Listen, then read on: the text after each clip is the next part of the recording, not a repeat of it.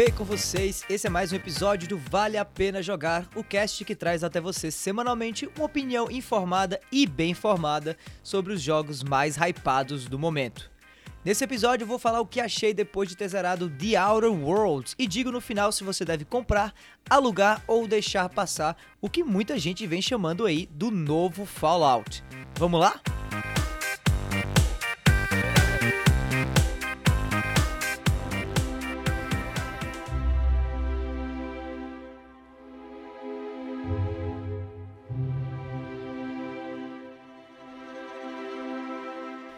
Fallout não é nem de perto uma franquia perfeita, especialmente com a recente flopada pesada de Fallout 76. Mas se tem um mega ponto alto aí na saga, esse ponto foi Fallout New Vegas, que foi a primeira tentativa aí de emprestar a série para uma dev terceirizada, que deu muito certo. E um dos motivos desse sucesso todo aí foi sem dúvida nenhuma a escolha da Obsidian como responsável pelo game. New Vegas continuou a história de Fallout 3, trouxe refinamentos nas mecânicas e, de modo geral, trouxe também uma versão da história de Fallout mais divertida, ou pelo menos mais inusitada e colorida do que tinha sido feito até aquele momento dentro da franquia. Eu não faço ideia se Fallout 5 vai puxar alguma inspiração em New Vegas, mas sem dúvida nenhuma The Outer Worlds o mais novo game da Obsidian, agora first party da Microsoft, puxou bonito. E o resultado, olha, foi bem, bem da hora. A gente vai falar agora um pouquinho sobre o que é o game, os principais aspectos positivos e negativos, e também o que, é que ele tem de parecido e também de diferente de Fallout, que aparentemente serviu grande parte aí como inspiração para a produção desse título. Daí no fim, como já é tradição aqui no Vale a Pena Jogar, eu dou o meu pitaco se você deve comprar The Outer Worlds, alugar ou deixar passar o novo game da galera que produziu Fallout New Vegas. Mas vamos pelo começo. O que demônios é The Outer Worlds? Bom, é o seguinte, o game é um mix entre RPG e jogo de tiro em primeira pessoa que se passa no espaço, mais especificamente nos confins desse espaço. A humanidade avançou até agora e está explorando planetas diferentes nesse mundo meio futurista, com algumas é, referências, inclusive, bem interessantes, puxando aí dos anos 30, dos anos 40. É uma espécie de futurista meio clássico, uma coisa meio maluca, muito parecido, inclusive, com o que Bioshock trouxe uh, na sua própria estética. A nave do seu personagem, que começa, na verdade, toda a história do game, se chama Esperança e meio que encalhou no espaço, deixando o seu personagem principal, né, o protagonista do game, em estado criogênico por 60 anos. Depois de ser resgatado por um personagem que eu não vou entrar muito aqui no detalhe para não dar spoiler, você é jogado numa trama meio maluca envolvendo o resto da tripulação da sua nave, que ainda tá presa e que serve meio como refém e motivador pro teu personagem progredir na história, e o Conselho, né, que é um grupo de pessoas aí bem misterioso que meio que controla os planetas habitados pela humanidade nesse futuro aí longínquo e meio distópico, apoiado aí numas noções meio exageradas de capitalismo. Imagina que é tipo uma mistura entre Borderlands e o próprio Fallout, sabe? O jogo usa essa distopia capitalista para deixar todo o roteiro do game com uma vibe de humor bem ácida e irônica e até meio sombria em algumas horas, fazendo, é claro, um monte de referências à nossa própria realidade, obviamente, já que dá para imaginar as relações que capitalismo e distopia têm com o nosso próprio dia a dia, né? É, esse é um daqueles jogos que basicamente varia entre é, um humor bem engraçado e momentos de uh, tensão, de ação e mesmo de uh, obscuridade, assim, sabe? Uma coisa meio, meio dark, mas tudo de um jeito bem legal, na minha opinião. E de novo, né, puxando bastante referência aí de Fallout, né? Se tem uma maneira ainda mais simples de entender esse game, basta imaginar que ao invés do mundo ter acabado num terrível acidente nuclear, como rolou em Fallout, como em todo Fallout acontece, a humanidade tivesse fugido para o espaço, pra meio que acabar escrava de uma corporação planetária controladora, se liga? Tipo, não tem muito para onde ir, assim. O futuro dessa galera é realmente se dar mal, mas fazendo graça aí no caminho e provendo um jogo divertido pra caramba de se jogar, sei lá.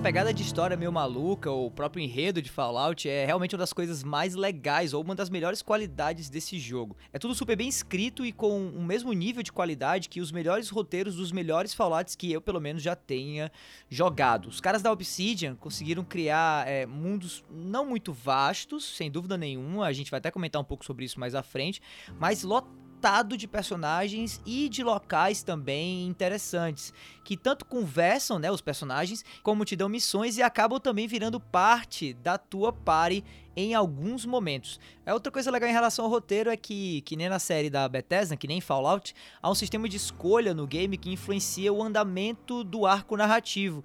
É, o jogo não traz também dilemas tão profundos assim ou tão existenciais quanto os presentes em outros é, jogos que trazem um pouco essa mecânica de dilemas, mas fazem aquilo que todo jogo devia fazer, independente se é um jogo que trabalha com uma temática profunda, superficial, triste ou alegre, que é basicamente tornar a experiência com esse game divertida. É, e com certeza, se tem algo que pode ser dito aí sobre The Outer Worlds, é que esse é um jogo muito divertido de se jogar. Tá, mas eu imagino que nesse momento você deve estar se perguntando aí quando é que eu vou começar a dizer que, apesar das semelhanças, The Outer Worlds não é realmente igual a Fallout e tal, né? É, bom, realmente não tem muita diferença entre os games, para ser sincero, não, sabe? O jeito que você controla o personagem, os menus, as mecânicas, grande parte das mecânicas, o foco dado aos elementos de RPG que tem no game, como atributos e habilidades, e olha, até a interface se parece muito com é, as, uma das principais séries de RPG da Bethesda, né? Não que eu ache isso necessariamente algo ruim, sabe? Tipo, na real é uma forma muito boa de saber, inclusive, se esse é um game bom ou não para você que tá ouvindo a gente agora. Se você pira em Fallout, por exemplo, especialmente Fallout New Vegas, e tava afim de mais Fallout New Vegas, Olha, The Outer Worlds vai ser paixão à primeira vista. E se você não curte, ou por exemplo, nunca experimentou nenhum game da franquia Fallout, talvez por pensar que por ser uma franquia muito longa, que existe basicamente desde o começo dos anos 2000, é, vai ser difícil entrar, por exemplo, nela e entender tudo e tudo mais.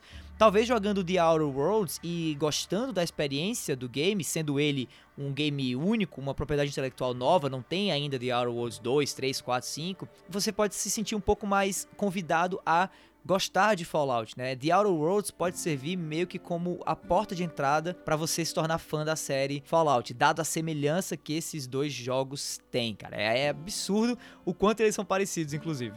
Tá, mas nem tudo mesmo assim é igual, tá? Além do sistema de criação de personagens que tem em The Outer Worlds aí uma priorização maior a conjuntos de habilidades ao invés de atributos mais detalhados, que inclusive deixam esse processo de criação de personagens, na minha opinião, bem mais divertido, porque ele meio que é feito de uma maneira mais uh, simples, mais intuitiva e de certo modo até de maneira mais mais bem desenhada mesmo, sabe? Tipo, tira um pouco essa lógica meio complicada de você criar um personagem com qualidades diferentes, sabe? Fica uma coisa um pouco mais massificada, digamos assim, acessível. A jogabilidade em The Outer Worlds também é bem diferente em comparação com New Vegas em alguns aspectos.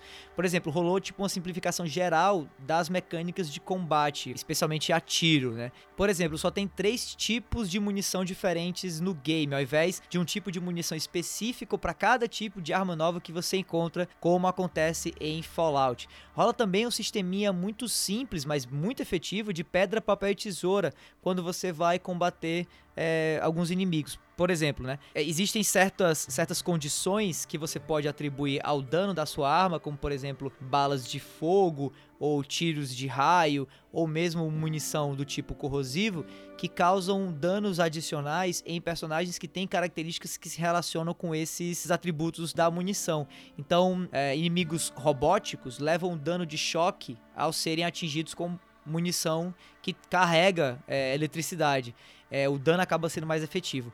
Coisas vivas, por exemplo, animais, né, material orgânico, acabam recebendo mais dano quando esse dano vem de armas com o princípio do fogo. E por aí vai. Inimigos com blindagem, por exemplo, recebem mais dano quando esse tipo de dano é do tipo corrosivo, sabe? Então, essa lógica de pedra, papel e tesoura, que alguns podem achar inclusive super básica, tem games como Pokémon, por exemplo, é trazida aqui na, na sistemática de combate de Outer Worlds e tornam esse combate não mais raso, mas a meu ver, um pouco mais simples de entender, novamente um pouco mais acessível e tão divertido quanto, entendeu? E isso é algo que, apesar de ser diferente, é, agrega valor a The Outer Worlds em comparação com games parecidos com ele, sabe?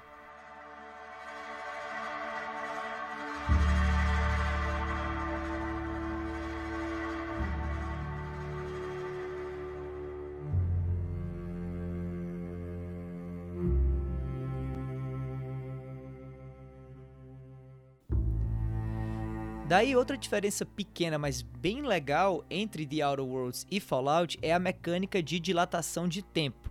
Que nem Fallout existe uma mecânica que te dá uma ajudinha assim para você conseguir acertar tiros mais certeiros e que acabam dando mais dano. Mas diferente de Fallout, que simplesmente dava para você a chance de parar o tempo basicamente e escolher aonde você vai acertar o tiro com um percentual de sucesso atribuído a cada área do corpo, né? Na cabeça geralmente você tem menos chance de acertar, na perna você tem mais, no peito você tem bem mais e tudo mais. É, em The Outer Worlds o sistema de dilatação de tempo, que é o que substitui esse sistema de basicamente fazer o tempo parar, deixa tudo mais devagar, é quase que um bullet time assim para quem curte, por exemplo, os filmes da série Matrix e tudo mais, e que te permite mirar em partes específicas, sim, mas para causar tipos de dano específicos. Então, por exemplo, se você tem um inimigo que está correndo é, em direção a você e você usa a mecânica de dilatação de tempo e atira nas pernas desse inimigo, esse inimigo acaba ganhando, além do dano na vida dele, um dano adicional de movimentação. Então ele se torna mais lento, mais vagaroso. Se ele está carregando uma arma e você atira no braço dele, ele pode não morrer com esse tiro, mas a mira dele vai se tornar pior. Então ele vai acertar menos o alvo ao tentar mirar em você ou em algum parceiro teu que esteja jogando naquele momento, né? E por aí vai. Então é interessante você ver que é, a mecânica similar a Fallout foi trazida novamente, mas foi dada a ela uma modificação clara, um spin, como a gente chama, né? E esse spin, ele agregou valor novamente. Ele tornou a experiência um pouco, a meu ver, mais divertida, né? Evoluiu em cima desse conceito que é um conceito, esse de parar o tempo e tudo mais, que é um conceito que vem sendo trabalhado em Fallout já há bastante tempo, que carecia, de certa maneira mesmo, de uma evolução. É, por exemplo, no próprio Fallout 76, que foi o último lançamento aí da série e que foi bem flopado, como eu já mencionei, esse sistema de parar o tempo ele sequer existe. E basicamente não há algo que o substitua, porque Fallout 76 é um jogo online, em que você é, joga contra é, jogadores uh, online também, né? Jogadores humanos, né? Então fica difícil parar o tempo porque complica aí na, na parte técnica da, da experiência. Então, The Outer Worlds, que não é um jogo multiplayer, é um jogo single player, ele não enfrenta esse problema, mas ao invés de basicamente trazer a mecânica de Fallout meio que copiada, ele evolui em cima desse conceito e acaba trazendo alguma coisa que se parece, se assemelha, né? Você nota uma referência clara, mas que acaba sendo mais divertido novamente do que o jogo que serviu de inspiração. Também, assim como em Fallout, The Outer Worlds traz companheiros controlados pelo computador que podem uh, e acabam te ajudando bastante durante o jogo, assim, né?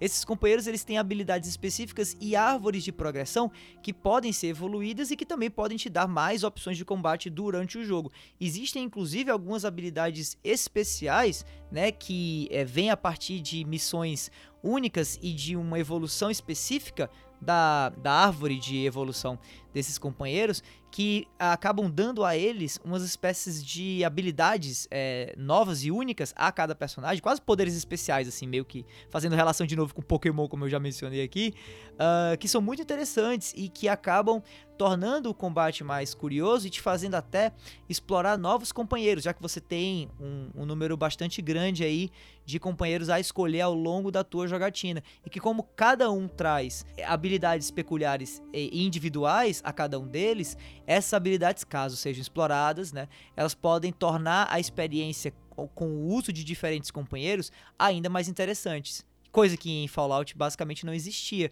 né, dentro dessa comparação aí. Então, mais uma vez, o jogo melhorou algo que já funcionava e que, de certo modo, era legal. Além disso, a própria personalidade e o design de cada companheiro é bem único. E como mencionei anteriormente, Cada um deles oferece também para você missões de relacionamento que, ao serem concluídas, né, é, mostram um pouco mais sobre a história, sobre o background desse companheiro e tornam toda a narrativa de The Outer Worlds mais interessante, né? Contribuem para o que a gente chama de world building, né? Ou para esse senso de construção de um universo maior. Que para um jogo como esse, que é a primeira investida da empresa na propriedade intelectual é muito interessante. Então, é, apesar da, dos companheiros não serem cruciais para o avanço da história, pelo menos a maioria deles não é crucial, ao se aprofundar no relacionamento com cada um deles, você acaba aprendendo mais sobre o mundo desse jogo, que é muito bacana.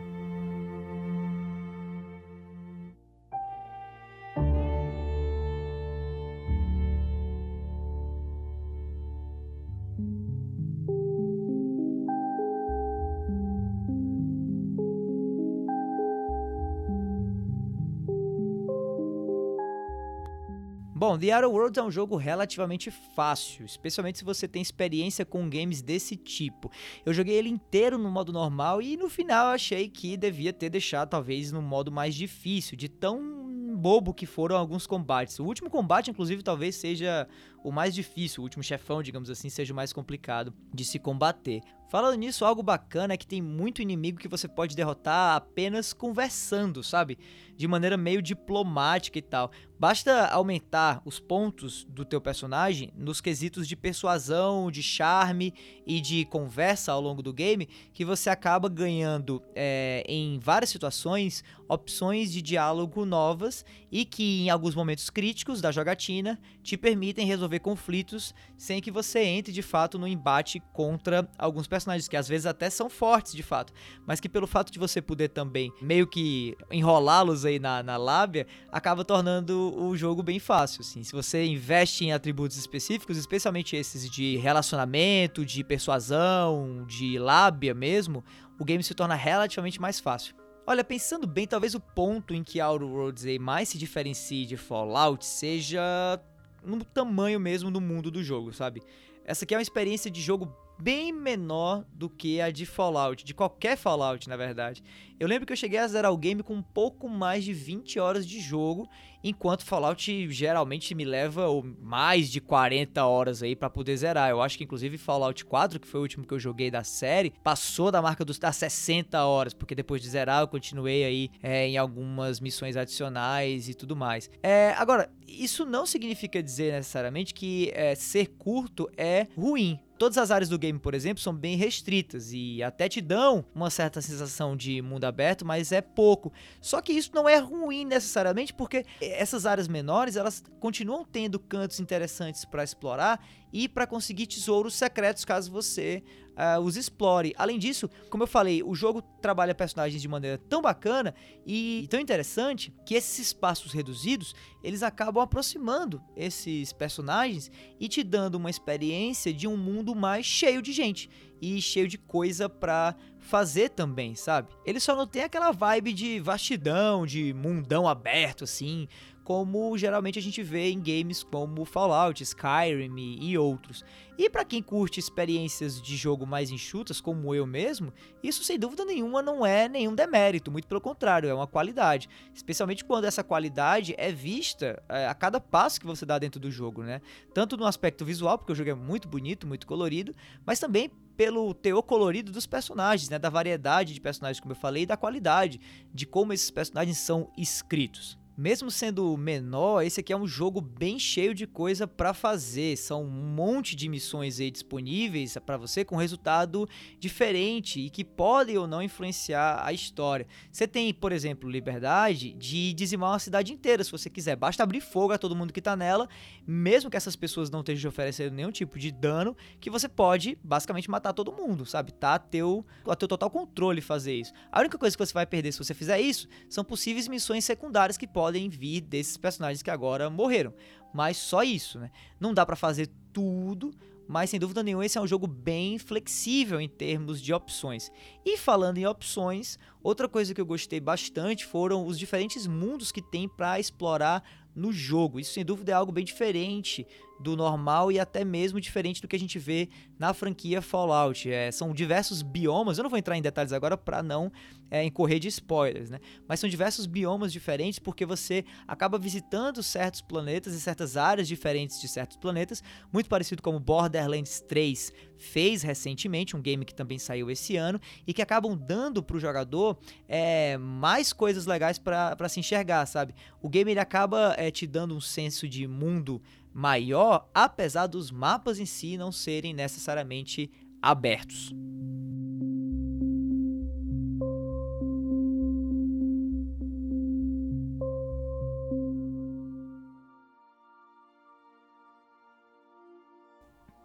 Bom, é isso aí. Para terminar, se você quer saber a minha opinião final aí sobre The Outer Worlds, Olha, o que eu tenho a dizer é que essa aqui foi uma excelente tentativa de replicar a fórmula de sucesso de Fallout, só que em um contexto bem diferente. E uma tentativa essa que, na minha opinião, foi muito bem sucedida. O pessoal da Obsidian tá de muito parabéns aí com o que eles fizeram com The Outer Worlds e sinceramente esse para mim foi uma das maiores, se não a maior surpresa de 2019 até agora. Vale a pena jogar sem dúvida nenhuma e se você tem um dinheiro sobrando, compra The Outer Worlds, que é dinheiro bem investido, beleza?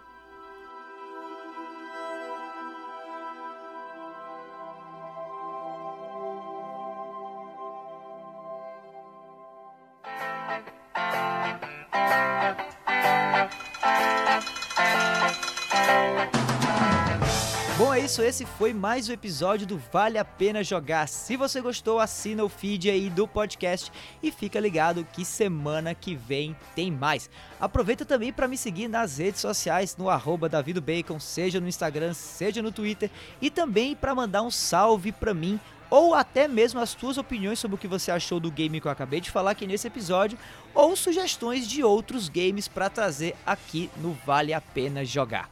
No mais é isso, meu nome é Davi, eu vou ficando por aqui e a gente se vê por aí, galera. Falou!